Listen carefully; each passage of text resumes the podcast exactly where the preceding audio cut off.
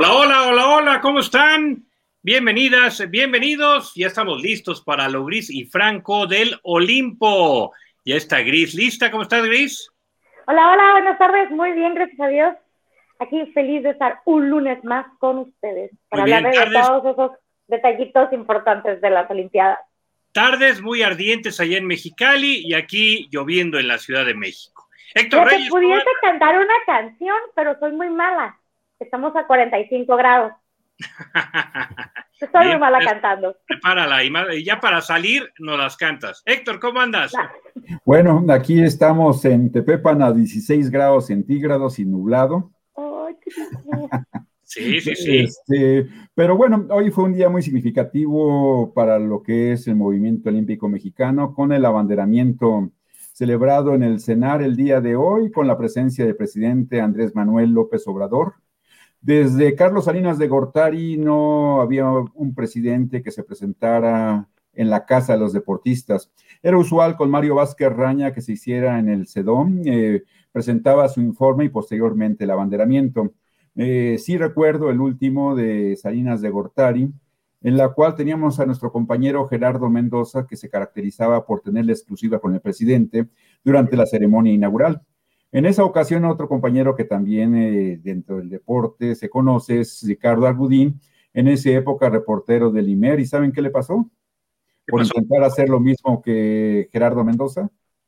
¿Qué sucedió? Eh, pues nada, que se acercó a Salinas de Gortari y, un guarura, bueno, un miembro del Estado Mayor Presidencial, le conectó un golpe por la espalda en los riñones y lo tiró. Nada más Salinas de Gortari lo que hizo fue dar un paso hacia arriba, o sea, como, como buen jinete, lo saltó al, al buen Ricardo Algudí, lo dejaron noqueado y Salinas de Gortari se fue. Ese es de las anécdotas de los, de los periodistas sí, Suele pasar. Eh, por arriesgarse más allá de, de lo que dice normalmente el presidente, que no cambia su discurso, ¿no? El día de hoy el abanderamiento tuvo sus cosas interesantes.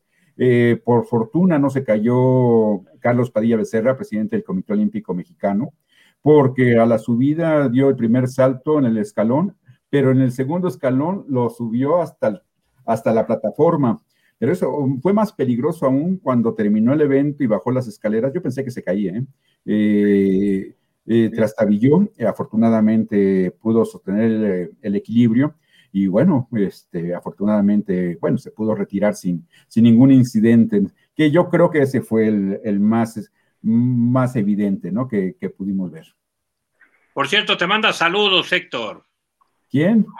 Carlos Padilla. Ah, gracias. Te manda, te manda saludos. Javi, ¿cómo andas?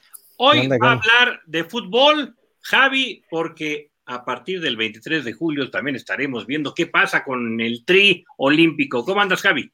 Bien, todo, bien, todo bien. Sí, estamos a la espera del fútbol olímpico ya, ¿no? mucha preparación, mucho, este, les prestamos un partido de la selección mayor a la selección olímpica, eh, se sienta en la banca Gerardo Martino, hacemos un ladito a Jaime Lozano y entre dimes y diretes estamos esperando la, acción, lo, importante que son ya los partidos y el torneo olímpico que se viene y se viene ahí, ¿no? Está, está bravo el grupo, ¿eh? yo, yo la verdad tengo ahí impresiones eh, que, les voy a compartir, les voy a compartir. ¿eh? Ahí vamos a ver a, quién nos queremos parecer, 2012 o 2016. 2012, 2012, le temes a, a y compañía. Pero bueno, vámonos a la nota del abanderamiento.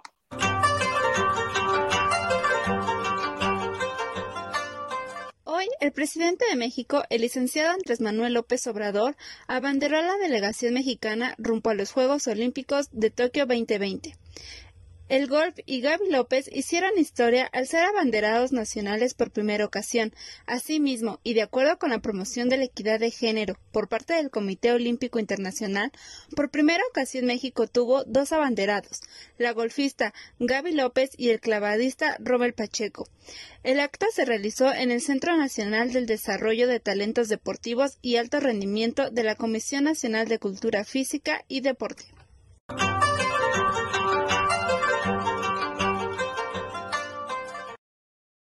Muy bien, Isa Oliva, ahí con el eh, reporte. Ya estaremos abordando todo el tema, todo lo que pasó ahí. Héctor, ¿qué les parece si escuchamos a Gaby López? Gaby López que hace historia para el golf mexicano, porque nunca una representante o un representante de golf había sido abanderada o abanderado y ahora pues ella tiene esta distinción. Vamos a escuchar.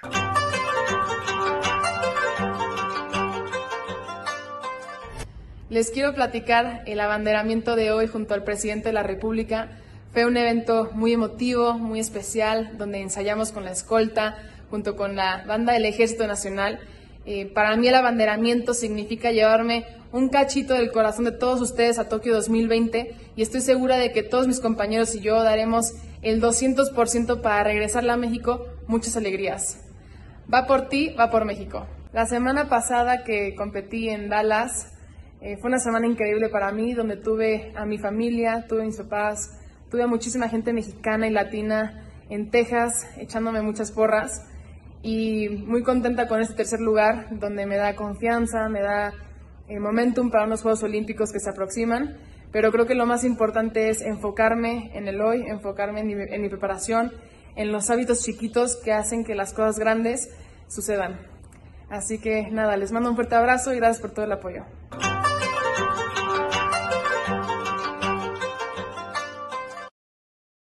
Muy bien, las palabras de Gaby López, que estuvo activa junto a Rommel Pacheco, ¿no? Son los abanderados de México. Héctor, coméntanos cómo estuvo todo esto del abanderamiento, todo lo que se armó, lo tienes ahora sí que al dedillo, todo lo que sucedió allá.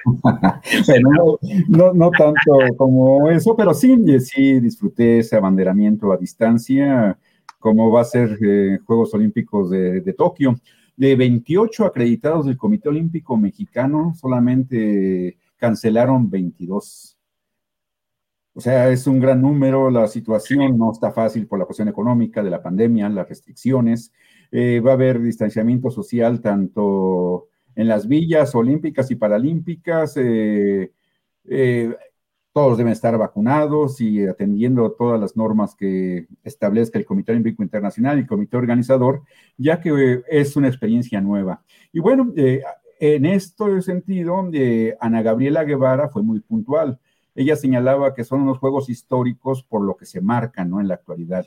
La humanidad no será la misma y por lo tanto ellos son el crisol de la experiencia a través de lo que eh, se vive en una pandemia como la que tenemos del COVID, sus diferentes variantes y lo que podemos esperar. Finalmente, eh, en la, eh, el primero de julio, la revista Proceso dio a conocer que eh, cuatro personas habían dado positivos en la burbuja, ¿no? En, la, en, el CENAR, entre ellos eh, Magín, la entrenadora de clavados, el entrenador nacional de Taekwondo y dos taekwondoines que son pareja, de hecho, que son de la selección nacional, pero no son olímpicos. Bueno, ahí fue el presidente de la República a banderarlos. Decíamos que han pasado muchísimos años desde que un presidente no se presentaba a, un escenario de esta naturaleza. Ya se cerró la inscripción, ya es oficial. Son 162 los deportistas que representarán a México. Ya hablando del punto de vista individual, hay 49 mujeres por 46 hombres. Esto quiere decir que en la equidad de género no nos podemos quejar. Varía mucho por la cuestión de, los deportes este, mixtos y, y, equipos, ¿no? En el béisbol creo que van eh, y en el fútbol, ¿no? Van, no sé si 18, 24, en el béisbol creo que van 15, en el softball más o menos igual. Entonces, este, por eso me incrementó tanto la, la, participación. Yo creo que más adelante eh, comentaré que no muchos de los deportes en los que México tradicionalmente tenía presencia, pues en esta ocasión no. De los cinco deportes nuevos que, que se van a presentar en el programa competitivo de Tokio, México no calificó a nadie, eh, yo creo que eso es también significativo. Eh, sin embargo, pues se habla de la tercera delegación más numerosa después de México 68 y Múnich 72. Em, si quieres, te le doy pie a, Gris y a Javi y seguimos comentando sobre el abanderamiento porque, bueno. Claro, claro, sí, porque está largo, está largo todo, lo que, todo lo que sucedió. Gris, ¿cómo viste el abanderamiento? A ver, platícanos. Pues mira, siempre es una ceremonia como muy padre porque es entregarle ya o darles el go a todo el contingente mexicano. Yo creo que el ser abanderados y la responsabilidad que tienen tanto Rommel como, como Gaby es un honor el que les hayan entregado y más de la, de la mano del presidente, que les hayan entregado la bandera, que, que ellos sean los representantes, no nada más de México, sino de todo el contingente. El otro lado. Perdón. sino de todo el contingente. Te dije que sea chistosa. Sino de todo el contingente. Es, está muy padre. Uh, y luego las palabras que dicen todos, es como muy motivante, es para, para, para animarlos. Y como decía Ana, está, eso es un parteaguas. El que se hayan logrado estos, estos Juegos Olímpicos es sumamente importante y casi sentíamos que no se hacían. todos estábamos con el alma en un hilo, incluso hasta hace que dos meses o dos semanas estábamos que se hacen, no se hacen, qué va a pasar. Entonces, el que ya les hayan dado la, eh, la carta libre o les hayan dado ya el pase es muy importante para todos y más para ellos. Como decía Ruth, hay unos que ya tienen experiencia y hay otros que van por primera vez, entonces está muy padre. Así es, se pondrá, se pondrá interesante. Y bueno, pues hablando de Ruth Castillo, pues vamos a escucharla. No, vamos a ver si alcanza, ¿no? A llegar y, la escucharemos aquí. Si no, vamos primero a escuchar lo que dijo un fragmento, justo lo que acabas de comentar, Gris. Así que adelante. Sé que para algunos de ustedes serán sus segundos, terceros o hasta cuartos Juegos Olímpicos. Para mí serán los primeros. Pero estoy segura que todas y todos iremos con la misma ilusión de entregar el 101% para lograr nuestra mejor versión deportiva. Por México, por los que ya no están y por el futuro de nuestro país. ¡Vamos, México!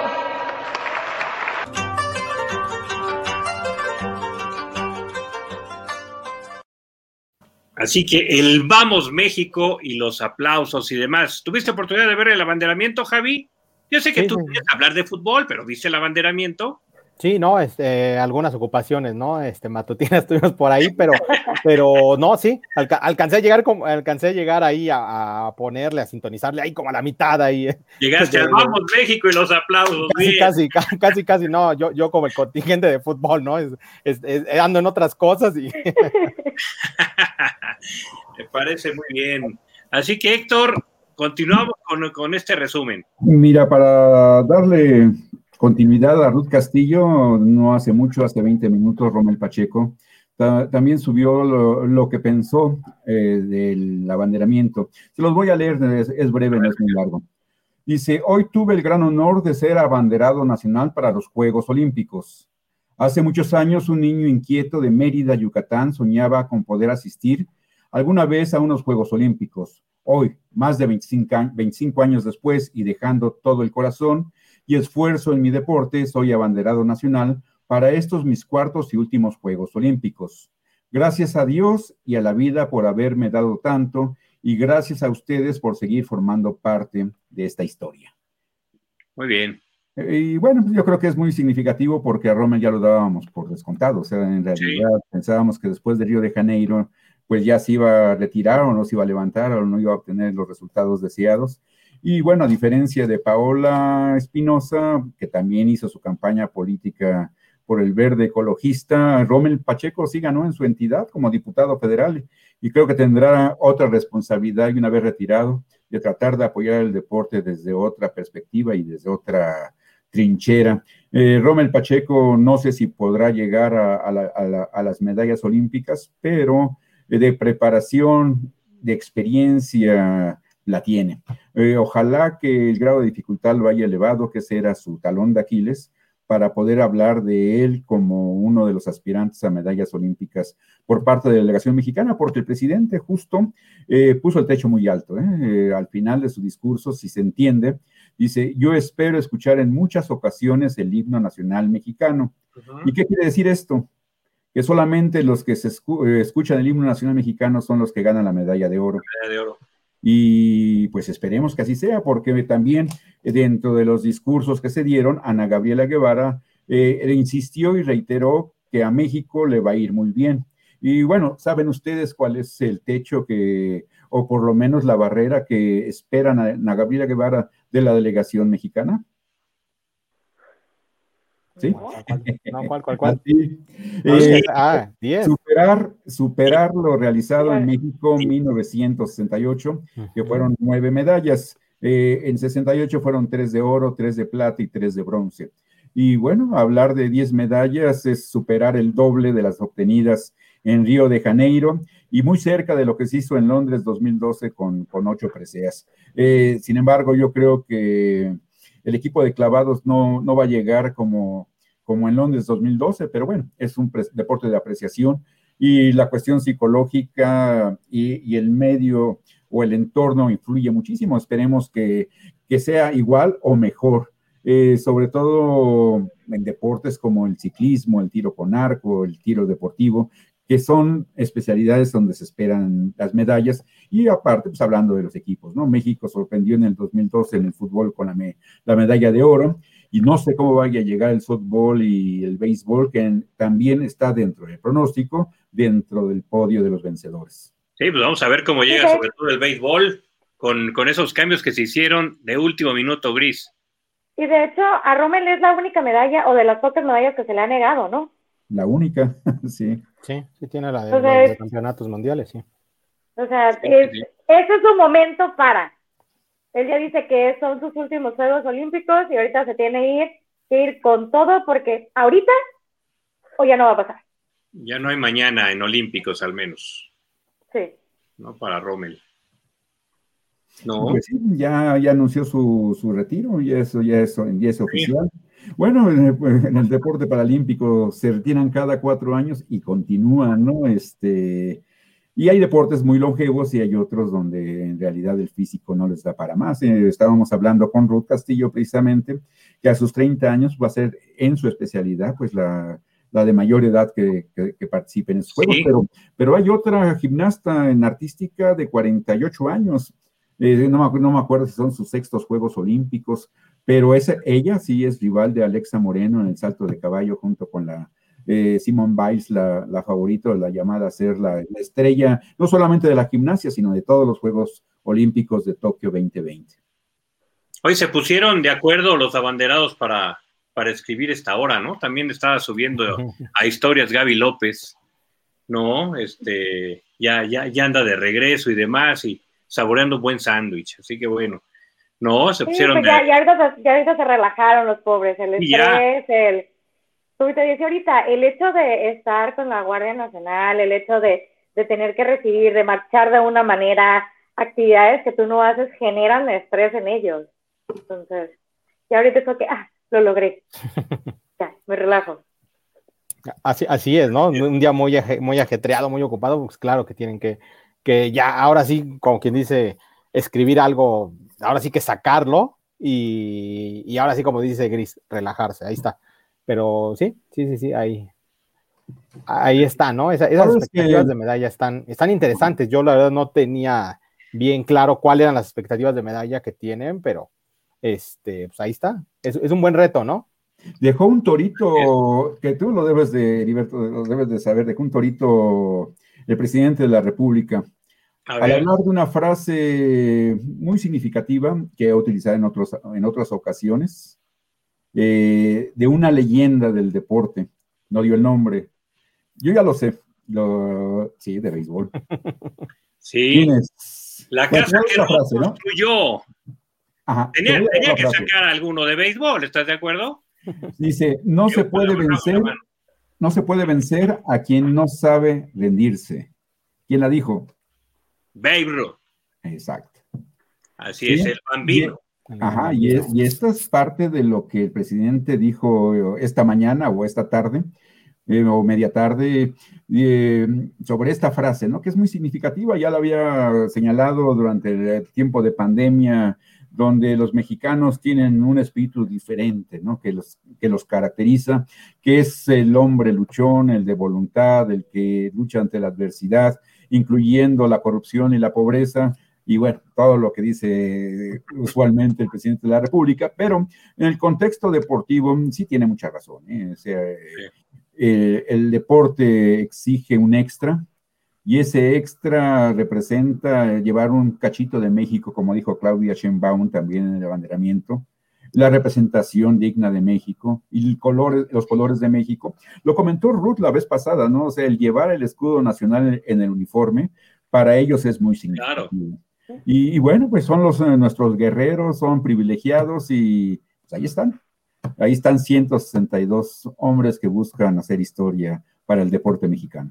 Así es, por cierto, Ruth ya no se va a poder conectar, pero vamos a, vamos a, este, a planearlo bien para que nos comente qué es lo que, lo que sintió al momento de, pues, expresar su sentir eh, y por parte de todos los atletas para, pues, todo el pueblo mexicano. De hecho, hay que mencionar, pues, todos, como estuvieron en el abanderamiento al mediodía, pues tuvieron que mover sus agendas y todo. Ella tuvo que entrenar por la tarde, por eso que va terminando entrenamiento y pues también hay que eh, cenar y demás. Y tú lo sabes muy bien, Gris, pues eh, hay, que, hay, que, salir este, bien arreglada y todo para pues eh, dar, dar la cara, ¿no? Así dar el gatazo. Sí. Muy bien, entonces, bueno, lo vamos a planear con ella y la tendremos, pero la verdad ya escuchamos su mensaje o parte del mensaje porque no, no lo pusimos completo, pero la verdad, todo un orgullo, eh, pues estar en ese momento y hasta lo, lo vimos en, en, el, en, el, mensaje, ¿no? En la parte que, que, que, escuchamos. Dice, algunos será el segundo, será su tercer este, Juegos Olímpicos, pero, pero para mí son los primeros y los voy a disfrutar al máximo, como ya lo dijo la semana anterior, aquí en lo gris y franco del Olimpo. Sí, y decía, decía ella que lo iba a disfrutar, era lo que, lo que también yo le comentaba. Pues siempre vamos a tener haters, que ya lo vimos en otros, en otros uh, programas. Siempre va a decir, ay, pero ¿por qué no hiciste esto? Ay, pero ¿por qué no hiciste el otro? Mientras ellos regresen, dando el 100% y que ellos estén seguros de que están dando el 100%, pues igual va a haber alguien mejor que tú, igual no, pero que no se queden con nada en el tanque, o sea, que se les note el hambre de ganar que se les note esa parte competitiva que todos tienen. Por algo están donde están.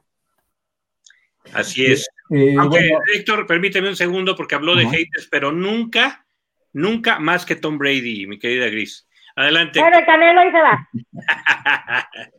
bueno, haciendo, dándole continuidad al comentario de Gris eh, y, y, de Ruth Castillo en este abanderamiento, ella hablaba de la voluntad y excelencia. Sí que fluyeron los apoyos económicos, elogió a Ana Gabriela Guevara dentro de su discurso, eh, el respaldo que significó tener un lugar donde entrenar, que eso también lo hizo énfasis la, vez pasada, y que dice que son afortunados eh, por formar parte de un grupo de élite, hablando de los 162 deportistas.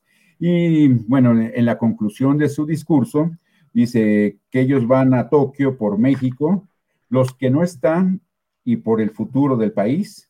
Vamos México, ¿no? Que esa es la, frase de, batalla que vamos a escuchar frecuentemente. Es como un eslogan que México tendrá en, en Tokio 2020 y lo reiteró y lo puntualizó Andrés Manuel López Obrador al señalar que vamos México, ¿no? Con esa voz aguda y que retiembla, ¿no? En un escenario como el gimnasio de pelota ya del, del, del, del Senado. Así es. Y en el caso de la jefa de gobierno, Sheinbaum, pues es raro, ¿no? Ver, ver a, una, a una jefa, a un jefe de gobierno en eh, el abanderamiento de un equipo nacional. No, es la primera vez, yo creo que se da. Sí. Sí, no, no recuerdo que en un abanderamiento estuviera el jefe de gobierno, o por lo menos fuera la persona que diera la bienvenida y hablara. No me gustó mucho, por ejemplo, la salida de López Obrador, que se ve que traía prisa, pero yo creo que hubiese sido diplomáticamente correcto eh, el haber salido junto con el embajador de, Japón. Eh, él agarró y ahí nos vemos. Eh, atrás de él, casi corriendo, Ana Gabriela Guevara se, se, montó en los 400 metros para tratar de alcanzarlo. Y que atrás iba este don Carlos, que, no, bueno, pues tradicionalmente un presidente del Comité Olímpico externa un mensaje a, los deportistas, porque finalmente la fiesta es del Comité Olímpico Internacional y su embajador es el Comité Olímpico Mexicano. es parte de la fiesta misma. Y creo que en el pleito que ya traen ahí casados este, Ana Gabriela y, y, Carlos Padilla al frente del Comité Olímpico Mexicano. ¿Sabes lo que pasó, Héctor? Que en su reloj traía otros datos y el tiempo se le fue y tenía que ir corriendo, ¿no? Tal vez es lo que sucedió. No, son detalles nada más, ¿no? en, realidad, pues, a, la distancia, pues no tampoco tenemos este todo el contexto, pero son puntos que de punto, de, bueno, de como yo los veo, no sé, no pienso que son correctos. O sea, antes, antes, ante nada, pues la caballerosidad, una, pues con las damas, ¿no? Que estaban ahí, que era Ruth, Ana Gabriela y y quién, ah, y Claudia Sheinbaum. Ah, no, la secretaria de Educación Pública, que normalmente el secretario está, pero no habla. Y lo, bueno, también había una subsecretaria de la Sedena, o sea, eran eh, cinco damas que pues se les debe de dar el paso, ¿no? En primera instancia. Eh, y después, eh, ¿qué digo? Se quedó ahí al fondo el embajador de, de Japón.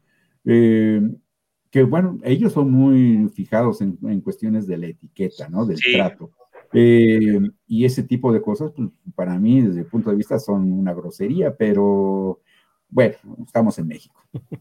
Pues es que como dicen, lo cortés no quita lo valiente, o sea, tienes que dar el pase, tienes que ser respetuoso con quien sea que esté contigo, tú eres como el dueño de la casa, entonces tienes que dar salida a todo el contingente porque tú eres el, la máxima autoridad. Así es. Javi. Ahora sí, ahora sí que, que podríamos decir que, en todas, ¿no? De, todas las formas posibles que pudo ser distinta esta, pues lo fue. Para bien o para mal, pero fue distinta, ¿no? Ahí con, con la salida prematura del, del presidente y etcétera. Pero bueno, ya metiéndonos en, el tema de los deportistas, a mí me parece que, muy bien, ¿no? Las palabras, ahora que, empiezo a escuchar a todos, este, mucha motivación, mucha motivación, como tiene que ir un, contingente, una delegación mexicana a, un, este, un evento como este, eh, muy bien, pese a la espera, pese a todos los problemas que ha habido, ¿no? Para, para la realización de, de estos juegos, finalmente hay mucha motivación y, creo que eso, eso va a ayudar, eso va a ayudar para que, para que se pueda lograr e, ese objetivo, ¿no? Que, nos comentaba Héctor, que son esas, e, ese, ese tope, esa, ese límite que se han puesto de, medallas, que, son esas 10, ¿no? Entonces, ahí está, ahí está.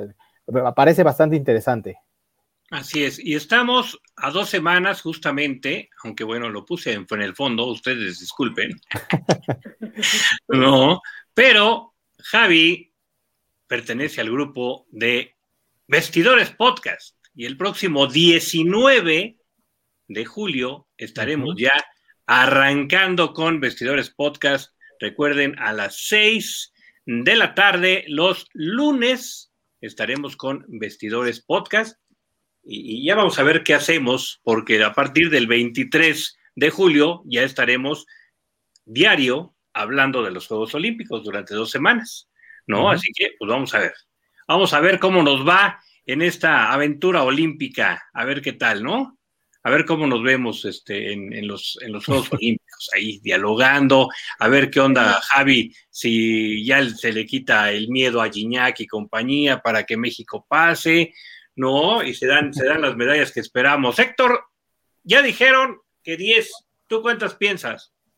Bueno, no, no he hecho. Venga, anímate, anímate. bueno, pero, que, estos son datos oficiales que subió el Comité Olímpico Mexicano el día de hoy, que hay 99 plazas obtenidas por nuestro país, 46 varoniles, que ya lo había comentado, por 49 femeniles, cuatro pruebas mixtas, 162 deportistas, 97 varoniles y 65 femeniles. Eh, bueno, pues ya nos adelantamos, pero sí puedo decir, por ejemplo, de lo que estaba observando, de lo que México no, pues no tuvo la fortuna de clasificarse pues, por diferentes razones, ¿no? Las principales eh, en deportes donde no se trabaja lo que se tiene que trabajar, ¿no? Como, eh, como reflejo, pues se dan los resultados y en este caso la calificación olímpica, ¿no? ahí las federaciones son las que se llevan la aprobación o la reprobación. Eh, de acuerdo también al público, eh, tiene sus, sus favoritos y, otros que son deportes pues, prácticamente olvidados por la mano de Dios, por decirlo de alguna manera, ¿no? Exagerando, claro está. Y bueno, pues eh, México no participó en deportes acuáticos, adivinen en cuál. Waterpolo. Waterpolo. Hombres y mujeres, eh, mujeres tenían un poco más de posibilidades, pero pues ahí no se trabaja porque no deja, sale muy caro y no deja dinero. O sea, eh, para una federación organizar un nacional máster, pues le retribuye 300, 500 mil, un millón de pesos. Y en waterpolo, pues es invertir. Eh, es todo un espectáculo, ¿eh? Es todo un espectáculo el waterpolo. Sí, no, bueno, ya han habido impuestos reglas para que, se golpeen menos, ¿eh? Por abajo del agua se dan con todo. se dan sus... Ajá, ¿no? A la, a la, a la hija de una amiga que es waterpolista, figura de Jalisco, eh, en un torneo en Aguascalientes la acaban de fracturar. Prácticamente le, desgraciaron su carrera deportiva. Ahorita está sufriendo un problema de depresión muy seria porque pues, para ella era la escuela y, el waterpolo su, vida. De hecho, su novio está jugando en Islas Canarias, en España, y ha subido mucho su nivel. Bueno, otro deporte en el que México no pudo destacar es, es la escalada, la escalada deportiva, un deporte de los de los cinco nuevos. En el ciclismo, dos pruebas no, lograron tener representación, que es la BMX libre y carreras.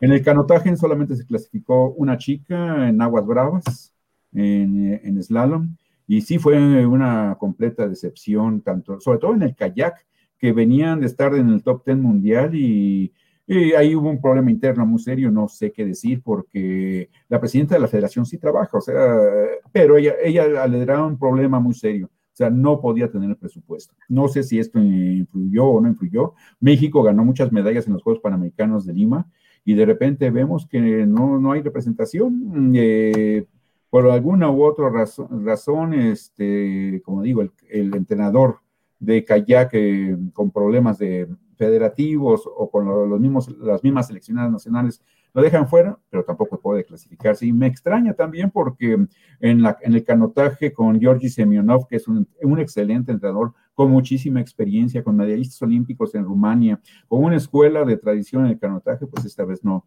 no tendremos representación. Eh, ya habíamos dicho de la escalada. En el baloncesto. El ah, baloncesto el fin de semana, eliminados, hombre. No, y lo peor de todo, que en Brasil también. Sí, caray. Inesperado. Terrible. Y Ayón, bye bye. Sí. Gustavo Ayón ya dice adiós. Eh, mira, no sé si con la presencia de Toscano le hubiera dado otra otro semblance al equipo, ¿no? Juan Toscano pues venía de una gran temporada, hacer una consolidación en un equipo de la NBA y a John le tiró durísimo ¿eh? a este jugador porque, dadas las condiciones, pues no se podía dar más. Eh, eh, lo que sí es un hecho que los basquetbolistas son profesionales y de eso viven. Y por lo tanto, sí es importantísimo el, seguro de gastos médicos y seguro de vida pues para cualquier contingencia, ¿no? ha habido accidentes terribles en el fútbol eh, em, en donde se han caído los aviones, ¿no? Como recordamos el equipo de Torino, ¿no? Que no me acuerdo si fueron 50, 60, o el equipo brasileño, ¿no? Que cayó en Sudamérica no hace mucho, que fue el, último accidente. O sea, nunca se sabe. yo creo que en ese sentido sí deben de ser más profesionales eh, las federaciones deportivas o, las mismas instituciones para darle todas las garantías al deporte mexicano. El, presidente, el abanderamiento dijo, les vamos a dar todo lo que requieran, pero ya no, no es de ahora, no, no es de la bandera, no es de la de los Juegos Olímpicos, son los cuatro años que anteceden, aparte de los otros cuatro, doce años en la preparación de los deportistas para poder exigir este, resultados. Así es. sigo, con el baloncesto, hombre. Que no nos hagan eso los de fútbol, Javi. No, no, no. en la primera ronda, así como tu foto que nos enviaste la primera, que era como que México había perdido las tres. No, pues es que, es que, es que vamos por partido, ya, ya en el último puede que por ahí, ¿no? Pero tiene que ir paso a paso este equipo. A, a mí me sigue dejando dudas la, la forma en que, en que se finalmente, ¿no? Se desempeñaron esos partidos amistosos en Marbella, sobre todo. Eh, me, termina dejando dudas. Más allá el, partido contra Panamá, este partido, el partido prestado, vamos a llamarle de la selección mayor, eh, vamos, Panamá, Panamá también ahí, Panamá se sintió incluso, ¿no? Que, le faltaron al respeto, que tenía que haber presentado México a la selección mayor, pero bueno, se, utilizó ese partido para que se preparara el equipo olímpico y, ahí está, pero sí me deja dudas, sí me deja dudas el funcionamiento. En el preolímpico también dejó dudas, hay que recordar que, tuvieron que irse in extremis, ¿no? Para, para ganarlo entonces, es eso. A mí, a mí me termina por generar muchas dudas y, termina siendo un ambiente muy parecido al de, al de Río. Creo que este equipo, eh, a diferencia de, aquel, de aquel de 2012, que venía con el torneo de Tulum, que venía arrastrando una buena conjunción y que además la mayoría de sus futbolistas ya, ya se habían consagrado en, la Liga Mexicana. y los refuerzos, ¿eh? Ojo con los refuerzos hay diferencia entre los refuerzos que hubo en 2012, después en 2016 y los que va a va ahora. a estar segura la puerta con Memo Ochoa, tranquilo. Vamos a ver, no, eh, yo no digo que eh, en esa parte parece equiparable, lo de Corona con lo de Ochoa, parece que, son refuerzos de la misma calidad, sí. pero, en, pero en los otros dos, no sé qué tanto Henry Martín a Oribe Peralta de aquel momento, y qué tanto, y créeme que es un futbolista que me gusta mucho, Luis Romo, ¿Qué, tanto Luis Romo al trajín y a la trayectoria que ya tenía Carlos Salcido para ese momento, para darle esa fuerza al equipo de México? Sí, pues es el momento, ¿no? Que trae Luis Romo. Sí, ¿no? sí, pero... de ser campeón con. Sí, sí, sí, sí, pero no sé qué tanto, qué tanto te pueda soportar el propio Luis Romo. Incluso, incluso yo hubiera pensado en alguien todavía de más experiencia, pero hay que recordar que, la mala suerte ha, estado ahí con las lesiones de tanto de selección mayor como de la olímpica porque se podía haber pensado en Andrés Guardado, más allá de si lo dejaba o no su club, termina lesionado y, termina lesionado. y es, es, complicado, ¿no? Yo hubiera pensado en alguien de, de, muchísima experiencia. Para unos Juegos Olímpicos tienes que llevar mucha experiencia y la muestra está en Francia, ¿eh? en el primer rival. Dice, vamos, sí, ha jugado Eurocopa, ha jugado Mundial con, con Francia y dice, ahora se le preguntó, ¿no? ¿Quieres venir a los Juegos Olímpicos? Vamos. Y, y, me, y, me llevo a mi, y me llevo a mi nuevo compañero. A mi compadre. A, ya le está enseñando, ya le está enseñando a, a cantar eh, grupero y demás. A ver, esperemos no terminar como el muñequito que puso Gris. yo, yo así estoy. Creo que, creo que, creo que Gris nos pone, nos pone a los dos, dice, ¿cuál es Javi? ¿Cuál, cuál, es, cuál de los dos? Está preocupado los dos. Sí, sí, sí, es que yo, yo también cuando estaba viendo lo de la selección, sí es como, o sea, como para dónde corre, como, como que no se aterriza nada, los refuerzos, uh, pues como dices, o sea, yo creo que a los tres me mostraba por, por la trayectoria y por la experiencia ya de goleadas que tiene, uh, y lo digo en el buen sentido, o sea, no, no, no criticándolo, lo digo en el buen sentido, o sea, por la experiencia que tiene, pues yo creo que sí es un buen refuerzo, pero los demás, es como, es una sensación de incertidumbre, de no poder verlos bien establecidos, de que no dan los, siento que no dan como resultados contundentes para poder decir, si vamos por esa segunda medalla, no, no, no me siento tan, tan confiada, por decirlo. Hay que, hay que recordar que, que, se echaron para atrás muchas listas, ¿no? Muchos, muchas propuestas que tenía Jaime Lozano de, de, para refuerzos se echaron para atrás porque dijeron, no, los clubes no te los van a terminar por prestar, sobre todo los europeos. Aquí en la Liga MX sí, eh, se, va a contemplar que los equipos presten a los futbolistas, pero, pero fue difícil, ha sido una negociación difícil. Me quiero poner en los zapatos de Jaime Lozano y debe decir, ay, qué, verano hemos tenido ahí para, para buscar a los refuerzos, ¿no? Pero con eso de que te presten los a los deportistas, no nada más está sufriendo México con eso. Sí, no, todo mundo, todo mundo porque el, el, tiempo de recuperación entre, entre un torneo y otro va a ser muy, muy poquito. Entonces, no te los van a arriesgar o no te los van a prestar para, para que se lesionen o para que no regresen y esa recuperación muscular sea, pues no, no, no, no valga la pena. Y, además no hay obligación, porque no, al, al, no ser avalado por la FIFA, o sea, bueno, al no obligar la FIFA a que presten a estos jugadores, finalmente el club, este, ahora sí con, la, con las manos en la cintura, ¿no? Dice, ¿sabes qué? Con la pena, pero yo quiero a mi futbolista eh, en cuanto terminen los torneos de, selecciones mayores, que son los que están disputando en este momento, ¿no? Eurocopa, Euro, en el caso de México, Copa Oro, y ya. pues al final de cuentas es negocio y es la inversión de los, de, los clubes. Sí, también. También tiene que ponerse uno en, ambas, en ambas. Te voy a hacer un examen, Javi. Venga, venga. No, no estaba preparado, pero. Calificación de son 18 jugadores y cuatro suplentes los que va a presentar México en Tokio en el fútbol varonil. La femenil, como sabemos, no logró clasificarse y, lo veo muy difícil teniendo a Brasil, a Estados Unidos y Canadá enfrente. Necesitan hacer mucho más cosas, ¿no? Y, no estar escuchando que sancionan a las mujeres en lugar de los hombres por el grito homofóbico, ¿no? Que, yo creo que eh, John de Luis así dio una regadota, ¿no? Ahí, este, o bueno, es su forma de pensar, que han sido muy criticados, ¿no? Por el machismo expuesto la semana pasada eh, al descubierto. Pero bien, ahí te va. Le das de 0 a 10 y, ya sabemos, sabremos si México puede avanzar en esta primera ronda o no, de acuerdo a la calidad de los jugadores.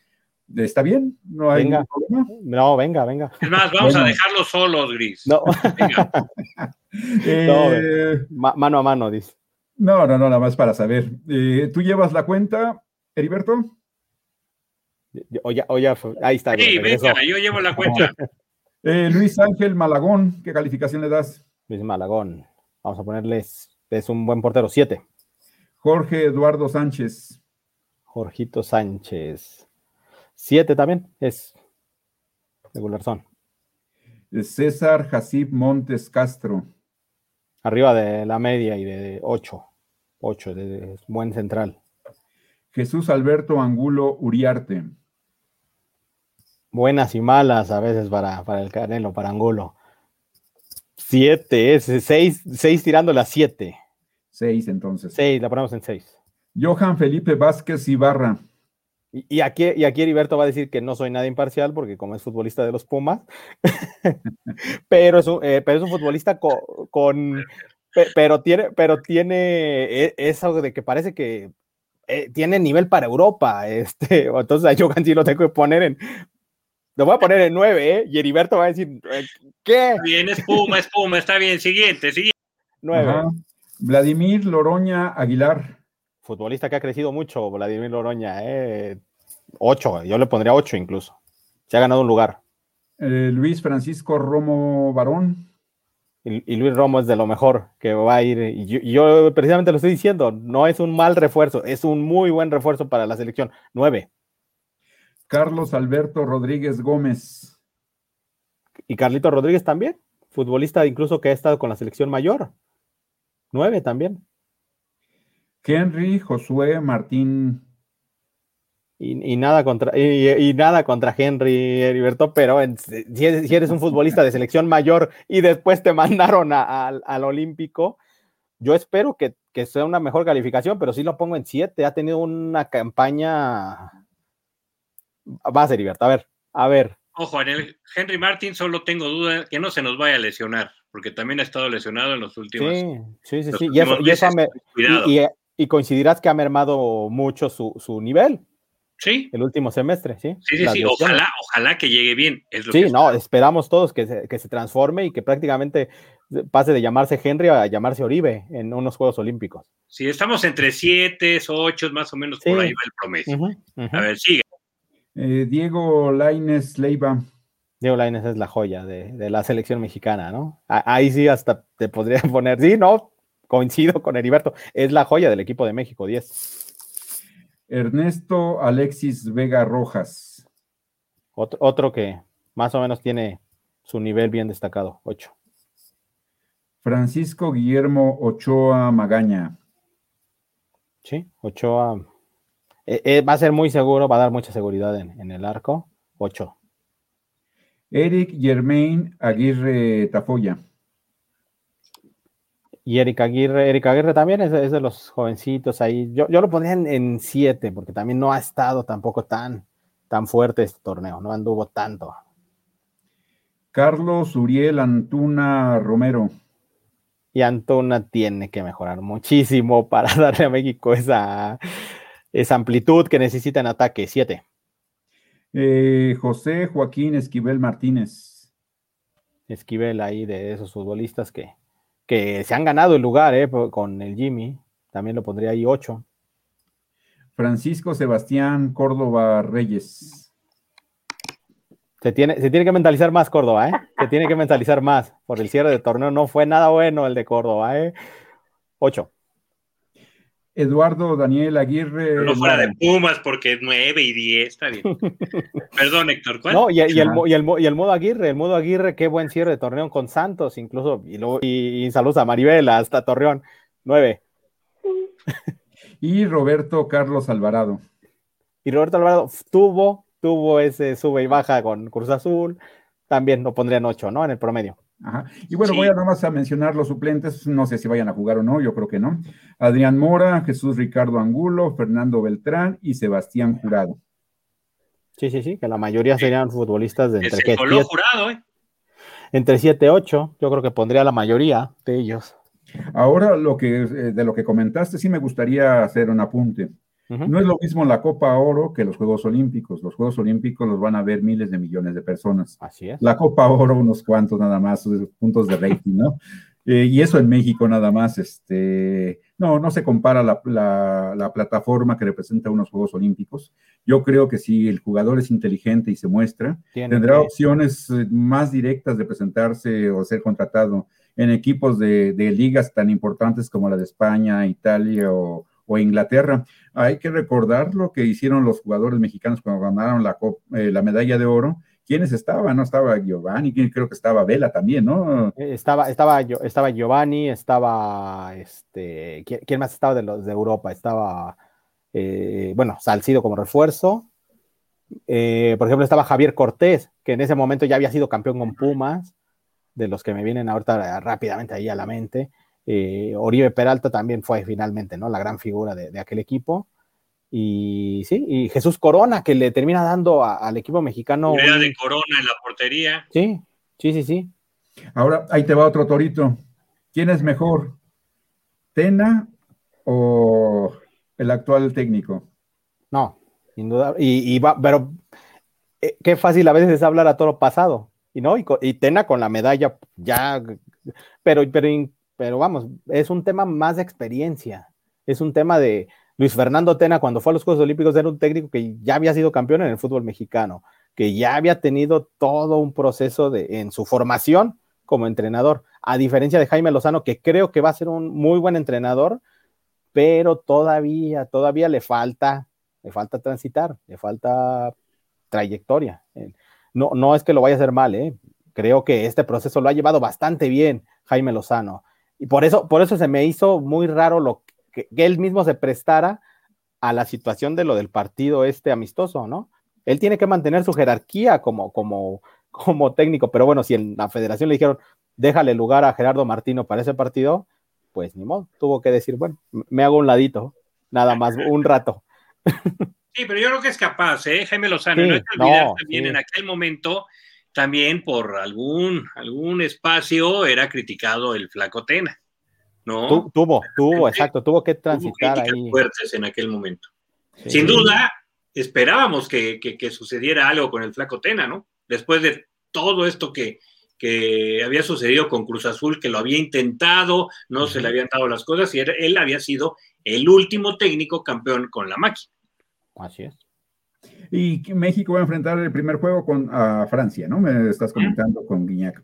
Y bueno, porque supongo que llaman a Guiñac, pues porque conoce el fútbol mexicano y, y sabe de, de, sus fortalezas y debilidades. Yo creo que eso es clave, ¿no? Para un técnico, el tener e, e, ese ajedrez dominado es un punto adelante de Francia sobre México y no se ve físicamente, potencialmente, cómo, y sobre todo la, conjunción del equipo, cómo se dé, cómo llegue México, por lo que tú dices, ha faltado eh, una continuidad en, en, la base de la selección de, fútbol. No lo sé, eso sí, eh, por lo que me dices y por lo que se ve, ¿no? Un equipo que no trabaja con tiempo y, y, con un, un objetivo fijo, difícilmente se dan los resultados o casi imposible, como lo vimos en el básquetbol, ¿no?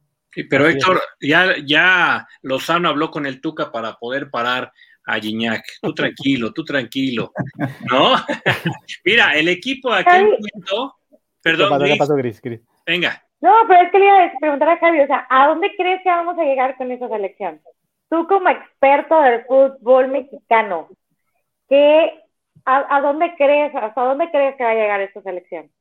Sí, no, nada, nada me daría más gusto que le plantaran, y, a veces pasa que no, en las selecciones mexicanas, te enfrentas al rival más fuerte que hay en, este, en el grupo, que en este caso sería Francia. Y, sales con una motivación extra de decir, bueno, vamos a enfrentar a Francia, que finalmente hoy por hoy es es el campeón del mundo vigente en fútbol. entonces sale, sales con esa motivación. Yo, yo esperaría eso, ¿no? Esperaría que se entreguen en ese primer partido, porque finalmente también va a ser fundamental el primer partido. Ese te va a marcar tendencia, qué tanto te puede caer el equipo o qué tanto puede salir fortalecido de ese partido, y entonces sí encarar a Sudáfrica y a Japón, que son otro tipo de, de fútbol que incluso a México, no, no, no quiero decir se le facilita, ¿no? Porque eh, a veces caemos también en eso, también cae el futbolista mexicano en eso. Ah, le dio un partidazo a Francia, voy contra Sudáfrica, me relajo, me pongo prácticamente en el nivel de Sudáfrica y entonces vienen los problemas. Así le ha pasado a estas elecciones. Yo Según espero yo, empataron, ¿no? La última vez que se enfrentaron a, Sudáfrica, como que nos relajamos y nos... Sí, bueno, estaban en su casa en, aquel momento, pero tampoco Sudáfrica no ha sido una selección históricamente fuerte, realmente. Japón tiene sus generaciones, vamos a ver ahí también Japón qué, muestra, porque normalmente trabajan muy bien. Son los locales, ¿eh? Son los locales. Y, trabajan muy bien en, en, selecciones menores. Entonces vamos a ver, Francia no tiene tan, tanta tradición, ¿eh? Con esas selecciones menores hizo, me parece, un buen europeo para clasificarse, pero no, son tradicionalmente este, de tener selecciones tan buenas, sobre todo en olímpicos, tienen selecciones buenas ya en, la parte de, de, mayores.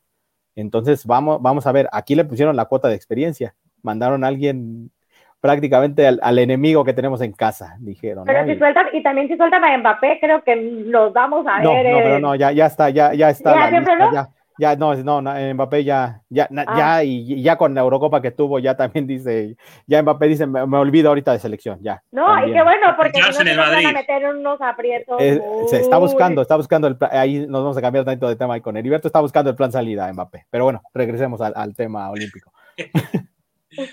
Sí, a ver, entonces, ¿cuál es tu evaluación, Héctor? No, eh, lo, que él decía en torno a la selección de, fútbol, no está nada sencillo los rivales, ¿eh? No. Eh, eh, Japón, en Japón va a ser mucho, muy difícil doblegarlos. quizá la, única opción de victoria sería contra Sudáfrica y un empate con Francia sería lo ideal, ¿no? Pero puede pasar lo del Mundial del 78 que se decía, bueno, le ganamos a Túnez, eh, empatamos con Polonia y, y, pasamos a la siguiente ronda y pues eso. Calla, Héctor, calla, no queremos un no.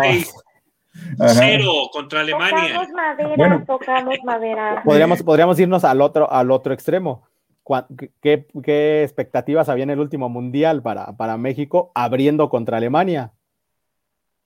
¿Y, cuál terminó siendo el resultado? Entonces, y ahí sorprendió, ¿no? Sorprendió a todo el mundo México eh, venciendo a Alemania en aquel momento. Entonces, yo, esperaría. Después del 3-0 con Suecia se cayó la historia, pero bueno. Es, parte de lo mismo, es parte de lo que vengo comentando. Creo que así, creo que así puede ser el torneo de México en, estos Juegos Olímpicos. más, más, más de un inicio motivados contra Francia y vamos a ver cómo van llevando los demás partidos. Mira, México, México llevó, México llevó un equipazo para los Juegos Olímpicos de 1996, entre ellos estaba Cuauhtémoc Blanco y estaba Osvaldo Sánchez en la portería. Bueno, todos eran figuras, este, o se hicieron figuras posteriores a, México. ¿Y sabes quién le ganó? Y la terminó ganando, esa la ganó, fue la que ganó Nigeria, ¿no? Exactamente. Sí, fue la que ganó Nigeria. Nigeria ganó a México y ganó la medalla olímpica. Que Nigeria también tenía, tenía una generación ahí bastante interesante. Era la generación entre el Mundial de 94 y 98, ahí con futbolistas. Incluso tuvo unos refuerzos bastante interesantes ahí en aquel momento, pero sí, siempre hay que tener cuidado con los equipos africanos. Ahora que, que estábamos también un poco menospreciando a Sudáfrica, siempre hay que tener cuidado en Juegos Olímpicos con los equipos africanos. Son atletas. Eh, nos vamos más atrás, 1976, Hugo Sánchez, Víctor Rangel, Mario Carrillo, entre otros. Eh, y finalmente pues tampoco sobresalieron. Yo recuerdo una entrevista que les hizo Abraham Saludowski, si no me equivoco, que fue a cubrir esos juegos por Televisa junto con su papá, con Jacobo Saludowski, y en esa época se podía, y eso así que entró hasta la habitación de los jugadores. Mario Carrillo era el líder del equipo y, y lo entrevistó y hablaba de las posibilidades de México, de cómo se encontraba el equipo. Eh, un, técnico de muchísima experiencia como Diego Mercado, ¿no? Sí, que tenía todo. Él, dominaba las selecciones menores, ¿no? Él fue siempre como que el, estratega ya de, de, base y tampoco se dieron los resultados. Y peor aún, México 1968 eh, se tenía prácticamente todo para, para ser medallistas, salvo las bajas de, creo que de Fernando Bustos, ¿no? Que era una de las grandes figuras. Estaba Ignacio Treyes al frente de esta selección y, y se quedaron en la raya. Cuando en Guadalajara pudieron haber obtenido el pase a la final y cambiar la historia, pues finalmente pierden. Y cuando luchan por la medalla de bronce, ¿sabes quién les ganó? Perdieron contra. Ay, ese señor te se me. Japón. Fue contra Japón, fue contra Japón. Sí, sí, sí. Entonces, este, pues sí, como tú dices, los torneos son eso, ¿no? Un, volado en el aire. México ha llevado buenos jugadores, ha tenido buenos equipos, pero los torneos no tienen palabra de honor. El problema de México, bueno, lo importante es que han pasado la primera ronda, ¿no? En la mayoría de los torneos este, internacionales. Creo que pasando la primera ronda, como que ya viene el, se, acaba el estrés, ¿no? De si vamos o no vamos a pasar y, ya incluso los, equipos juegan de una manera distinta, como que más, más sueltos. Bueno, esa es mi impresión, ¿no? El, fútbol sí no, no sé mucho, pero bueno. Eso, eso fue lo que pasó en, Londres, realmente. Se quitaron la presión de la primera ronda y fueron pasando rondas. Y, ahí fue donde, donde el equipo se fue, se fue creciendo. Entonces, eh, es eso, es eso. Vamos a ver si, si logra dar ese, ese paso a la siguiente ronda, porque después, con todas las expectativas que se crearon en Londres, ya en, en Río, eh, les, esa presión se los comió, se terminó comiendo al equipo. ¿Hasta dónde llega México en fútbol? Nos animamos. Venga, venga tu bola. Venga. Mi pregunta, venga, mi pregunta. Venga, sí, fue la, fue la, que, fue la que estaba viendo Gris. Yo creo que sí, yo creo que bien trabajado este equipo tiene que al menos pasar la primera ronda. Tiene la capacidad de hacerlo. Es una generación bastante interesante de futbolistas. Más allá de que, estés con Francia, tienes que buscar pasar la primera ronda. Eh, si hiciste la cuenta, el promedio, por lo, por lo que más o menos estimé, entre 7 y 8, ¿no? 8.03. ¿Cuánto? Pero. 8.03. Yo ya saqué mi Excel. Yo ya saqué mi Excel. Viento. Ah, mira. que sí alcanza beca. Perfecto. alcanza beca la selección olímpica. alcanza. ¿No? Sí. Pero mira, con ese 10, con ese 10, si juega como en los últimos partidos, créeme que entre cuartos, semi se puede colar. Si juega así. También, también depende, siempre dependerá mucho qué lado de la llave te toca, siempre, siempre, ¿no? siempre por ahí muchos dicen la buena fortuna, que, de repente a lo mejor se vaya quedando algún gallo en, primera ronda o en rondas anteriores, se elimine, o, o, en rondas posteriores, perdón, se terminen eliminando entre ellos también. También será importante. Por ejemplo, un equipo que me llama mucho la atención y, no quiero dejar la oportunidad de comentarlo es el equipo de Argentina. El, cuadro de la selección de Argentina, que ya ha ganado además la, medalla de oro olímpica, eh, esta generación es bastante, bastante interesante, ¿eh? y son los próximos a acompañar probablemente a, a Lionel Messi y los que están jugando en este momento la Copa América a, compenetrarse e ir por, pues, por ese mundial que le sigue faltando a Argentina, a esta generación nueva Argentina. Así es. Y, ojo, ¿eh? yo estoy con el eslogan de Vamos México y por eso, ¿no? Apoyo a Laines y todo. Es que la verdad, Laines puede ser la diferencia ¿eh? en, este, en este torneo. Así como está jugando Laines, está enchufado y parece, parece que se comió por los eso, Messi, ¿eh? Por, eso se, por eso se gestionó, es, esa fue importantísima, esa negociación y fue importantísima con el Betis, que el Betis se accediera a que, a que Diego Lainez estuviera en Juegos Olímpicos, porque esa, esa, fue de esas negociaciones que dijeron, no, se tiene que conseguir sí o sí. Jaime Lozano lo decía como, como decía, no, tenemos que tener a, a, Diego Lainez, lo mismo también los federativos sabían. Yo, yo sigo en lo mismo Diego Laines es la joya de esta generación de Juegos Olímpicos. Sí, la verdad, hay que ser la esperanza. Gris, muy bien tus stickers, dice Lucy Jara. es para agregarle emoción y alguna parte de chistoretina a esto. sí. Oye, Gaby, escuché muy buenos comentarios de la selección de Egipto. Egipto, Egipto. puede ser, eh, eh, es lo mismo, vamos a lo mismo. Es como, o sea, lo que había escuchado era como la sorpresa de, o a lo mejor. Puede, ser, puede ser, puede ser por ahí, puede ser por ahí, que, que por ahí sorprendieron a selecciones que lo que comentaba Héctor, son atletas realmente, ¿no? Esta, esta África ya, Nigeria, Camerún, ese tipo de, equipos, son ya atletas como tales. Pero si lo sorprendió Egipto, cuidado con Egipto, entonces también, ¿eh? Cuidado con, ese equipo, puede ser, porque la eliminatoria africana tampoco, tampoco es sencilla. Entonces, por ahí, por ahí puede ser que, se esté hablando también de esta selección. Mientras no pase lo del sospechosismo de Nigeria, ¿no? Eh, que había algunos eh, cachirulocos por ahí. Aunque, aunque es más difícil, ¿no? Son, por, los registros, ¿no? Y en Juegos Olímpicos creo que el control es mucho más estricto en cuanto a. Pero en aquel momento, en aquel momento de, lo que nos recordaba Héctor, del campeonato de Nigeria también. Sí, por eso. A pesar de que si era estricto todos, estaba eh, pues la sospecha de que, es que, bueno, que otro ya. Más bien la aclaración sería que, el documento como tal está, pero pues ahora sí que la compruébales la edad y digo, se las compruebas viéndoles la cara, porque no, ya no tienen cara de, ya no tienen cara de jovencitos, ya dices, no, este, este ya tiene dos hijos o...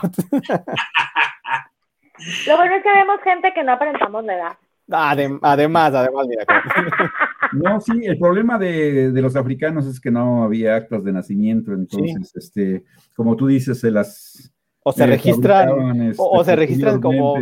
Registran a, los niños, terminaban registrando cinco años después, y cinco años es una diferencia bastante importante. Mira, no, voy a decir el nombre porque sí lo voy a quemar, pero en México sí había un jugador, uno de los más famosos de México, de nuestro país, que sí tenía alterada su acta de nacimiento. No, pues sí. pero no voy a decir quién. A ver, no digas quién, pero ¿qué mundiales nos hubiéramos perdido? A ver. No, era la diferencia de tres o cuatro años. O sea, mm. tenía la, el, acta, el acta original y el acta cachirulesca. Para jugar. Sí, sí, sí. Sí, exacto, el acta para jugar, como dice Gris. Y bueno, hay que recordar que a México lo sancionaron eh, para el Mundial de Italia por este problema de los cachirules. Sí, sí, sí. Ahí estuvo, ahí también fue fue bastante. A ver, pero ¿qué mundial nos hubiéramos perdido, Héctor? Si se hubiera, hubieran checado esa. A ver, dinos, dinos. Fíjate que, ah, no, bueno, más o menos es de, esa época. No, no, no puedo decirlo porque eh, una, pues no tengo las dos actas para confirmarlo, pero sí lo sé porque pues trabajé ahí, ¿no? Este, por eso mismo tampoco lo, lo puedo. Pero bueno, pero bueno, si nos dice que es en esa época, pues ya, ya sabemos cómo se las gastaban en esa época. Y no era necesario, ¿no? Llegar a, esos extremos de, fabricar actos de nacimiento para, para integrar selecciones nacionales. Es la falta de trabajo, la falta de visión, la falta de profesionalismo de, muchos de nuestros dirigentes, ¿no? Ah, y, terminaban. no me digas que en México 86. No, y, acuérdate, Héctor, que terminaban culpando al periodista, que era el que terminaba sacando la historia. Terminaban lo de Toño Moreno y eh, con Ramón Fernández pues eh, bueno, en el mismo manual que entregaron para el evento de este torneo del clasificatorio de Guatemala, pues ahí traía las fechas, nada más era cuestión de... Sí, no era tan difícil, pero, pero aún así te digo, terminaron satanizando y echándole la culpa cuando finalmente sabemos que los culpables son otros y tú bien lo mencionas, la falta de trabajo. Sí. Sí, hay, muchas, cuestiones en, ese aspecto. Bueno, pero el fútbol sí es el deporte rey, ¿no? Si bien no es el más importante en la estructura olímpica, porque tiene sus limitaciones en cuanto a la edad, eh, porque la FIFA es su negocio, es las Copas del Mundo, es el fútbol profesional, pero hubo también divergencias entre el COI y la FIFA. ¿eh? El fútbol pues, estuvo a punto también de, no estar presente por eso mismo, ¿no? De, de, las edades y del espectáculo, sobre todo con Samaranch, cuando da la apertura al profesionalismo cuando se presenta el Dream Team y, y, se buscaba, bueno, en, Río de Janeiro se buscaba el boxeo profesional, que fue un rotundo fracaso, ¿no? De, profesionales que no eran profesionales, eh, la postura del Consejo Mundial de Boxeo y de las organizaciones pues de que les iban a robar su, su negocio, ¿no? Que son los títulos eh, del orbe. Eh, y pues hay normas, hay reglas y, hay tiempos. Los Juegos Olímpicos son los, los Juegos de la Juventud, la primavera deportiva, como diría Pierre de Coubertin. Entonces, este, y además no, es, no creo que sea tan necesario. decía Conrado Durantes, que es un, uno de los humanistas o historiadores del olimpismo, que a, la llegada del profesionalismo los Juegos Olímpicos empiezan a, acabar su tumba, ¿no? A perder su esencia. Y, y, bueno, lo hemos estado viendo, ¿no? Últimamente. Por eso el COI trató de revolucionar el, el, deporte olímpico y no sé si vaya a ser o no vaya a ser, pero bueno, vamos a ver cinco deportes nuevos donde la juventud y el deporte extremo se va a hacer presente con sus ciertas garantías, ¿no? No tan peligrosas como los clavados de altura o, montañas de mil metros, pero sí eh, la escalada tiene su, su punto de vista interesante, el surfing también y, cosas por el estilo. pues es que se puede decir que son deportes como que estaban, como, es que no quiero decir como de la calle, pero son deportes que no son tan populares como un soccer, como béisbol, como atletismo, pero que sí está muy padre que los jalen, como ya decíamos eh, en programas anteriores, es enfocar a otro público, es enfocar estos Juegos Olímpicos a otro público con el que puedes empezar a jalar más deportistas, eh, el de el, de, el, del el del surf está muy padre, la escalada también está muy padre, y son cosas pues que a lo mejor no estaban o no son tan vistosas por decirlo de alguna manera. Y, a mí se me hace muy, muy padre esa parte. Oye, de los que llegó y me encantan es el BMX, ¿no? El skateboarding, sí, está enfocado a, los, a, las nuevas generaciones. Sí. Pero bueno, eh, me había quedado yo en, eh, en, los deportes donde México no va a estar presente. Hockey sobre pasto, un deporte que no es nada popular. Eh, no me lo recuerdes, Héctor, también. sí, hombre, ahí dejé la, la, esperanza del hockey sobre pasto y no, no va. Bueno, amigos de hockey sobre No, da el antecedente que te tocó narrar en Río de Janeiro todo el torneo de hockey, que es larguísimo, comienza el primer día y, concluye hasta la, hasta, hasta la clausura. Pues un día antes de la clausura. Sí, sí, es una locura eh, un torneo de hockey sobre pasto. las leonas. Sí, vamos a, con las argentinas y su calendario, ¿no? Que se, hizo muy popular. sí, sí, sí, pues vamos a ver, ojalá, ojalá que los pase, ¿no? Este, creo que van a, pasar las disciplinas en, YouTube, ¿no? A través de Claro. Eh, va a haber muchísimos deportes, eh, ¿cómo se llama? Muchísimo dónde ver eh, los juegos, ¿no? Está Televisa, Azteca, está Claro. sería una lástima y que creo que no van a transmitir el sistema público de radiodifusión, o sea, Canal 11, 22 y 14, que con Jimena Saldaña, pues sí se le dio mucha cobertura. De hecho, pues fue la ganadora en el, en el rating, ya que Televisa y TV Azteca no los transmitieron. bueno, otros deportes en los que no van a estar es fútbol mujeres, balonmano, que también es muy popular en, en determinados países, en México no lo es. El karate México, a pesar de que tiene mucha tradición, mucha historia, no logró calificarse. En rugby 7 también recordamos la cantidad de de, goleadas, ¿no? Que recibieron tanto mujeres como hombres. El skateboarding, el nuevo deporte, tampoco se clasificó ningún mexicano. En el surf, donde sí se tenían esperanzas, sobre todo porque teníamos un campeón mundial, que incluso fue candidato, no, bueno, no, no, no, así creo que sí fue candidato al Premio Nacional de Deportes, pero eh, no logró clasificar a ninguno de sus exponentes. Tenis de mesa también se quedaron en la raya, este, no hubo clasificación. En el tenis, de acuerdo a la lista, tampoco esta vez se va a tener representación México. Y en el voleibol de sala, que había logrado romper esa racha negativa con el, con el seleccionado varonil, pues en esta ocasión solamente tendremos este, representantes del voleibol eh, de, playa eh, varonil. Las mujeres sí, van a clasificarse. Sí, ya lo comentábamos la semana anterior, ¿no? De que hubo ese selectivo entre las dos parejas eh, de varones en México. Y bueno, ya estamos en la recta final de Logris y Franco del Olimpo en esta, en esta ocasión. ¿Qué se nos queda por ahí pendiente, Héctor?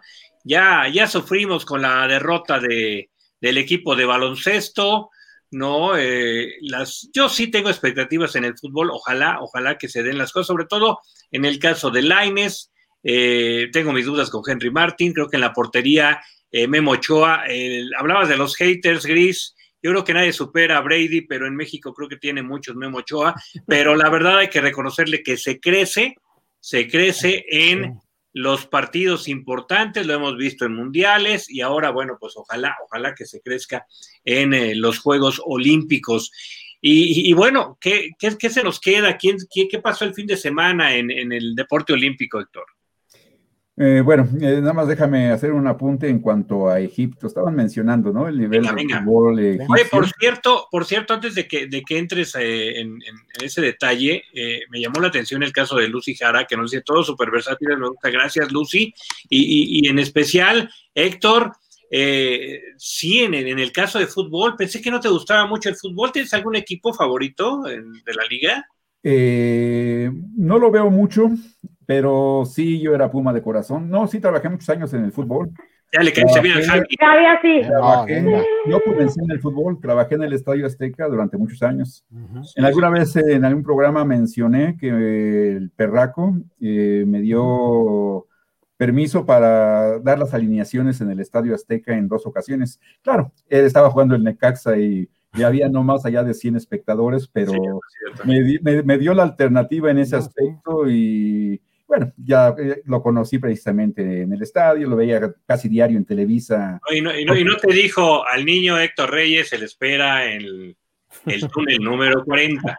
Sí, sí, era la parte de atrás de, eh, era el palco de honor, estaba del lado derecho donde transmitían el fútbol Ángel Fernández, eh, Gerardo Peña, Juan Dosal.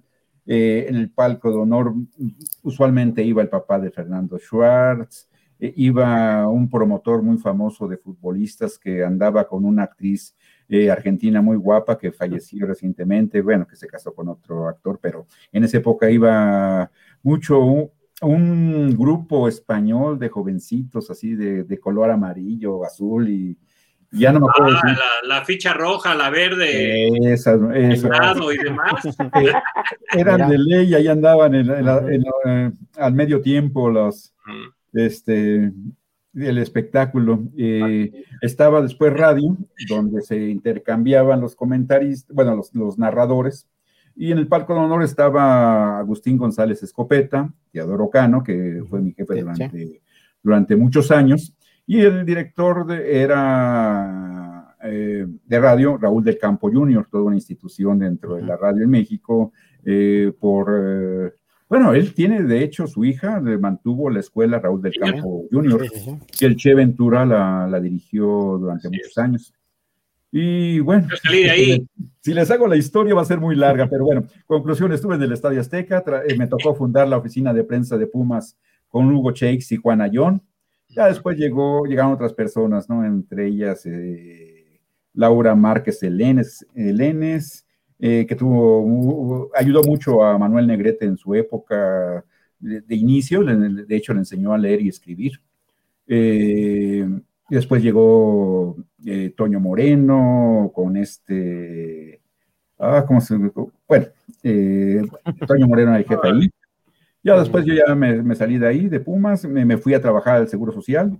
Ahí me tocó estar con el Atlante durante dos temporadas muy importantes, una con Ah, ¿cómo se llama? Eh, uno de los ídolos mexicanos del fútbol, Casarín, Horacio Casarín. Casarín, Horacio ah, Casarín. Ajá, y después con Nacho Treyes.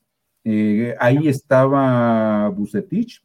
Era la eterna banca, ¿eh? No jugaba muy poco, pero él es... Eh, no, la Volpe después se fue, eh, fue donde debutó como técnico. Sí, con el Huastepec. No, estaban con el Atlante como portero todavía. lo digo, lo recuerdo muy bien porque el, mi primer intento como reportero para hacer una entrevista fue con la Volpe y me mandó a volar y tenía razón. Ahí la verdad que sí tenía razón, estaba todavía entrenando, ¿no?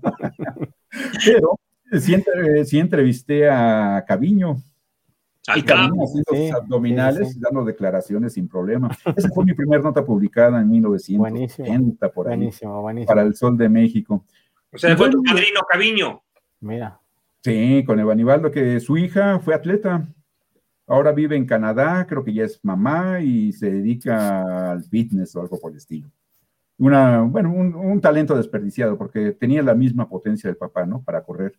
Nada más que le faltó más enfoque para destacar porque tenía, pues, tenía todo, tenía el físico, tenía eh, todo, pues, pero menos este, la consistencia, ¿no? Quizás no sé si haya sido a la escuela, cuestiones personales, eh, tuvo una bebé, bueno, pues por el estilo. Y, bueno, mi evento cumbre dentro del fútbol fue el Mundial del 86, el único mundial que me tocó cubrir este, para Televisa. Esa es mi relación con el, con el fútbol. Qué trayectoria, Héctor. Y eso eran los inicios. Sí. bueno, chicos, con permiso, no sé qué estoy haciendo aquí. ¿Por qué, Gris? Ah, ok, no, no los Pumas ni al América, ok, entonces por eso. No, no, no, pues es que todos tienen una super trayectoria, todos un chorro de experiencia, entonces, con permiso, que les vaya bien. No, no, no, pero. No, no, para nada, Gris, para nada. no. No, pues está muy padre estar con ustedes y la verdad aprendo muchísimo de todos y aprendo muchísimo de cada persona que está aquí con nosotros. Sí, a ver, un sticker, un sticker para este momento. A ver, búscale uno. Ay, ahorita te lo saco. A ver, a ver. es que tengo puros chistosos. Ah, ese. Ándale, así de. Ese. Perfecto. Ese estuvo bien, Gris. Así es, Héctor. Pues una larga, larga trayectoria. Y bueno, habías a hablar de Egipto, pero te cambié todo el tema. Sí, no, es que estaban hablando de Egipto y que es una sorpresa en el fútbol. Pues en el taekwondo, donde México ha ganado medallas desde la presentación de exhibición desde el 88, 92 incluso alguna medalla de oro, pero pues no, no, cuenta, no contó para el medallero. Pero a partir del 2000, que fue ya el taekwondo oficial dentro del programa olímpico, eh, se, ganaron, se han ganado medallas. Y bueno, pues el entrenador nacional de Egipto es mexicano, medallista olímpico. Oscar Salazar, que estaba en la selección nacional, y bueno, salió no muy bien de la federación. Eh, lo contratan en Egipto y tiene a cuatro clasificados, que es el máximo número. Dos mujeres y dos hombres. Y yo creo que Egipto por lo menos sí se va a llevar una o dos medallas olímpicas. Está muy fuerte. Eh, y con Oscar, que, que, tiene mucho feeling para el cocheo, que por cierto, su papá acaba de cumplir casi un año de, bueno, sí, un año de haber fallecido, o de su cumpleaños, no me recuerdo si es un año. Él, falleció de, de COVID. Eh, su papá parece que iba a salir y, y al final este, una, hubo un problema ahí de bacterias y, y ya no, no pudo salir este avante, ¿no? De, de, esta pandemia. Pero bueno, Oscar eh, tiene el talento, tiene, decía, el feeling para saber eh, conducir a sus eh, alumnos en, el momento de la verdad, ¿no? En el área de combate y, y bueno, es pues un mexicano que, va a triunfar seguramente en, en, Tokio 2020, como lo hizo Chava Sobrino, quien inició o fue parte de la escuela de los clavados en, en Australia, ganando de las primeras medallas olímpicas con sus discípulos. Y bueno, y, teniendo aquí en México a dos dos excelentes exponentes, ¿no? Que es, que es Fernando Platas, medallista olímpico, y Joel Rodríguez, que ahora es formador de talentos allá en, en Australia. Así es. Y la próxima semana, preconfirmado, Carlos Padilla Becerra estará platicando con nosotros. Todavía hay que hacer una segunda confirmación porque luego salen juntas y demás y ya sabemos cómo es todo. Todo eso y sobre todo previo al viaje a los Juegos Olímpicos. Así que la próxima semana estaremos platicando con Carlos Padilla Becerra a ver qué, qué expectativas hay, ¿no? También por parte de ellos, del equipo mexicano, Héctor. No, él habla de, o sea, el Comité Olímpico da cinco medallas. Sí. la CONADE, de acuerdo, previo a la pandemia, y ya de manera directa, pues está, podían pronosticar de, de 14 a 16 medallas olímpicas, lo que hubiese sido algo extraordinario. Con la pandemia, con el número de clasificados, supongo que hay ajustes, pero el techo es superar, dicho por Ana Gabriela, ¿no? Eh, la actuación de México 68. Y no está mal, de 5 a 10 medallas por todo lo que se ha vivido y sin ser conformistas, digamos que es el, nivel de México, porque antes era nada más una medalla de, plata o de bronce, ¿no? Solamente en la historia tenemos nueve medallas de oro, o sea, no somos un país así de, de campeones olímpicos como en Estados Unidos que se dan eh, en racimo, ¿no? Esas nueve medallas de oro yo creo que las va a ganar el equipo de gimnasia femenil de, Estados Unidos, ¿no? Ya ni hablar del Simone. ¿no? Simone las va a ganar sola. Pues, eh, ¿cuántos? Eh, no me acuerdo si el máximo número son cinco, eh, Creo que cinco, seis, seis, medallas, ¿no? este, con el All Around y los aparatos, entonces. Eh, en, el atletismo te habla, comentaba de Tony, Tonatiu López. Lo veo en finales, ¿eh? Lo veo en finales, es de los pocos que van a estar en finales desde mi punto de vista. Sí, sí, él tuvo un problema de lesión, entonces frenó un poco su, pero es recordista mexicano. Eh, y es muy joven todavía, fue cuarto lugar mundial eh, como juvenil. Tuvo la experiencia así súbita del, mundial de mayores y, y por la falta de experiencia se lo comieron en el cierre, porque los 800 metros es una prueba demasiado fuerte en el sentido de que tienes que tener mucha velocidad, mucho ritmo y sobre todo en qué momento atacar o mantenerte en la punta para poder eh, aspirar a, la victoria. No es fácil, es una de las, de las pruebas eh, eh, de que, se requiere, mucha estrategia, mucha inteligencia por parte del corredor, ¿no? 800 y 1500, o sea, lo que es el medio fondo. Edgar, creo que por la experiencia, Edgar Rivera, el, de allá de tu paisano de Piedras Negras de, Sonora, yo creo que... ¿Sonora? yo creo que si Mm, salta más allá del récord mexicano que está, o igual, el récord mexicano de 2.30-34. Eh, creo que también es de los aspirantes. Eh, Alegna González de, de, Caminata, el problema que tiene también ella, que fue operada, perdió todo el ritmo, los resultados, tiene un excelente cierre, yo creo que igual que las, que las chinas, pero hasta, cuándo, hasta dónde se, se repuso de esa cirugía es la interrogante, ¿no? Este, yo siento que no está a nivel de, del 2019, cuando sí, se, sí parecía que iba a ser la sucesora de Lupita González eh, en la caminata femenina. En las otras caminatas no veo muchas opciones porque hay, hay rivales de mucho mayor nivel, ¿no? Principalmente de China y de, Japón. Y, Diego de Real, que fue cuarto lugar en Río de Janeiro, ha mejorado su marca, pero no ha pasado de los 80 metros, que sería, digamos, la barrera que tendría que pasar o superar él en cuatro años de trabajo, de acuerdo a la planificación de, su entrenador de origen cubano. Y creo que hasta ahí nos quedamos en cuanto a pronósticos, ¿no? ya seguiremos en pronósticos, pero Héctor, mm. antes de despedirnos, ¿qué pasó con la chica que no había logrado su, su lugar siendo la número uno de ciclismo? ¿En qué terminó ese show? Pues desafortunadamente eh, sí quedó, bueno, no quedó fuera, la pusieron como suplente, que esa fue la, la, opción que dio el Comité Olímpico Mexicano, que, eso es importante. Lo que pasa es que hay una regla, ¿no? Que eh, solamente pueden participar tres personas, eh, porque es la velocidad individual y por equipos, y en el otro lado metieron por el resultado a una chica de Nuevo León y a Yareli Salazar la dejan fuera del Omnium que es una prueba combinada, ¿no? De seis o siete disciplinas distintas, o sea, es el ciclista completo, ¿no? Es, eh, es muy nueva la prueba, pero Yareli Salazar, pues es un talento nato del, deporte mexicano, sí se clasificó en la ruta, si no, también hubiese quedado fuera de Juegos Olímpicos. Eh, ambas ciclistas pues, manifestaron que ellas habían ganado el lugar, y no solamente eso, sino que lo habían demostrado eh, a nivel internacional, sumando puntos, colocándose entre las mejores del mundo, y alguien hacía una crítica, ¿no? Y, muy difícil, ¿no? Para los deportistas, ¿no? En el caso de, esta Velasco y de, de, Verdugo, al mm, tener la conciencia tranquila de decir, pues no voy, ellas se ganaron su lugar, yo me quedo porque no lo pude hacer.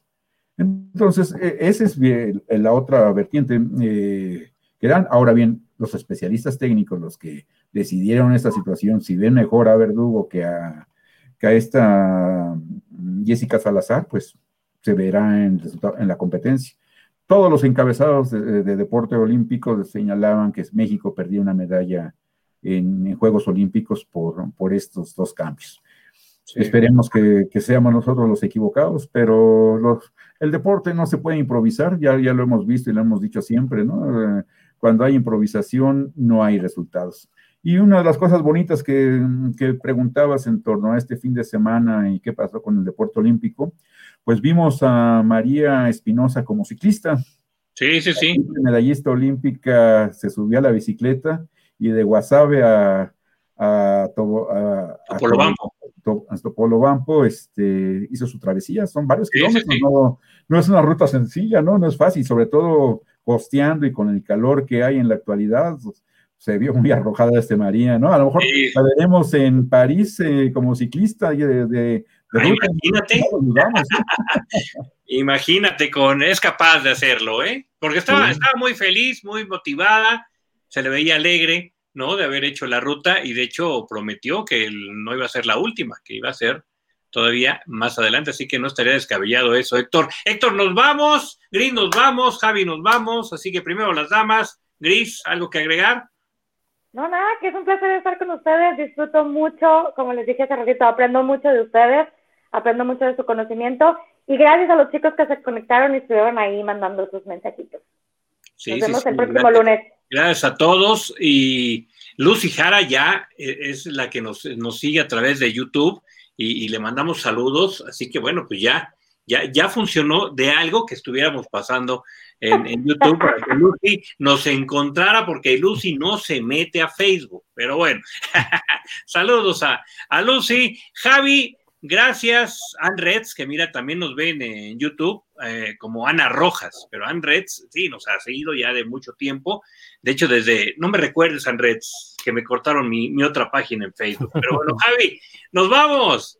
Ya, dos, dos semanitas empieza el fútbol, así que venga. Ahora sí, para ver, ahora sí ya la selección en acción. Tanto nos está prometiendo esta selección olímpica, así que venga. Oye, ganó Brasil. Ya va a la finalista, final de la Copa América. Final de la Copa América, mañana la otra semifinal. Mañana Argentina-Colombia, a ver qué tal se pone. Héctor, nos vamos, gracias. No, al contrario, nos vemos dentro de ocho días y esperamos grandes cosas de México. Ojalá hay que tener esa convicción. Así es, y saludos a los amigos de Objetiva, Héctor. Sí, Objetiva, Comunicación Creativa es eh, donde estoy también. Empecé a colaborar, ya me, desempolvaron, yo estaba decidido a retirarme del deporte, pero creo, que por lo menos este, este mes olímpico seguiremos este, disfrutando del deporte de otra manera. Muy bien, con Olimpiónicos, como era su columna en el esto. Gracias a todos, gracias por eh, pues seguirnos en este lunes, lunes del Olimpo, que ya lo hemos eh, mencionado aquí en Fran Comentarios MX simplemente otro nivel deportivo. Y pues nos vamos, nada más que estoy buscando la salida también, pero ya se me movió por acá, porque no nos queremos despedir sin la salida, pero ya son muchos, muchos. Eh, aquí está, aquí está. Ahora sí, nos vamos. Gracias, bye bye.